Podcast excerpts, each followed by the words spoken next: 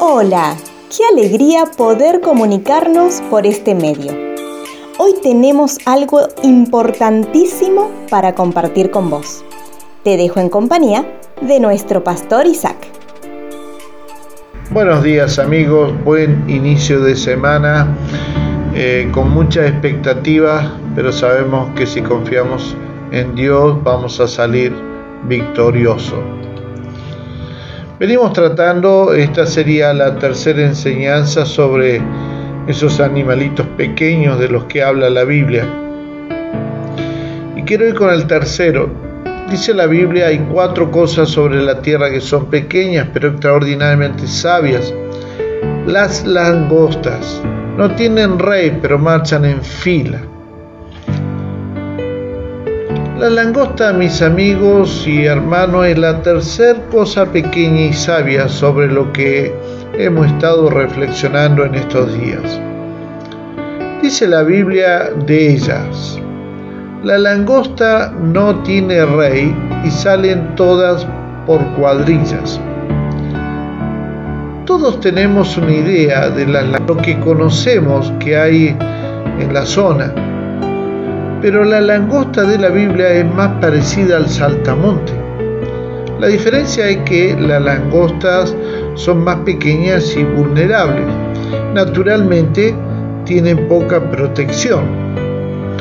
En la Biblia cada vez que se habla de langostas o saltamontes es un símbolo de eh, fragilidad, de insignificancia y de debilidad. Ahí está el justificativo de por qué los diez espías que envió Josué regresaron diciendo, y éramos nosotros a nuestro parecer como langostas, y así le parecíamos a ellos. Y el salmista dijo de la debilidad de la langosta lo siguiente, porque yo estoy afligido y necesitado, soy sacudido como langosta. El texto que hemos estado usando dice que una de las debilidades de estos animalitos es que no tienen rey. No hay nadie que les indique qué hacer. Pero miren qué interesante. Sin embargo, ellas son fuertes. Porque cuando ellas atacan solo se escucha decir, vienen las langostas, vienen las langostas porque la fortaleza de ellas es porque salen en cuadrillas, o sea, salen agrupadas. O sea, una sola langosta no hace nada, mis amigos y hermanos. Sin embargo, cuando ellas se agrupan son una fuerza casi invencible. Ahora, otra característica es que están dispuestas a sacrificarse por otras. ¿Por qué digo esto? Por ejemplo, si están comiendo y llegan a un lugar donde hay agua, se ahogan para que las demás pasen por encima de sus cuerpos. Amigos y hermanos, ¿qué dice la Biblia respecto a sacrificarse unos por otros?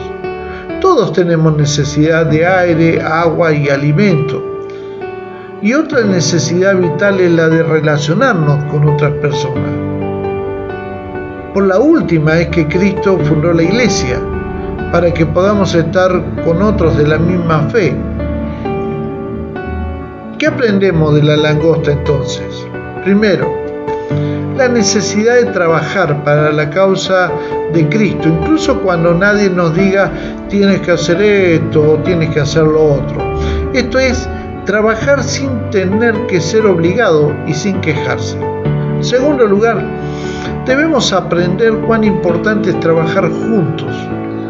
El libro de Eclesiastés 4:12 dice, y si alguno prevaleciere contra otro, Dios dos le resistirán, y cordón de tres dobleces no se rompe pronto. Mi pregunta en esta mañana, mis amigos y hermanos, es, cuán dispuesto está de parecerse a la langosta. Bueno, usted tiene la respuesta. Mañana vamos por la última. Bendiciones. Que Dios les cuide, nos volveremos a encontrar. Esperamos que este mensaje haya sido de ayuda para tu vida.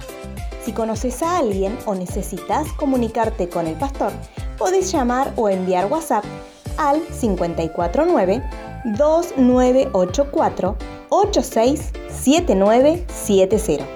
También podés escribir a su correo electrónico cercasuyo.gmail.com. Un fuerte abrazo y hasta el próximo encuentro.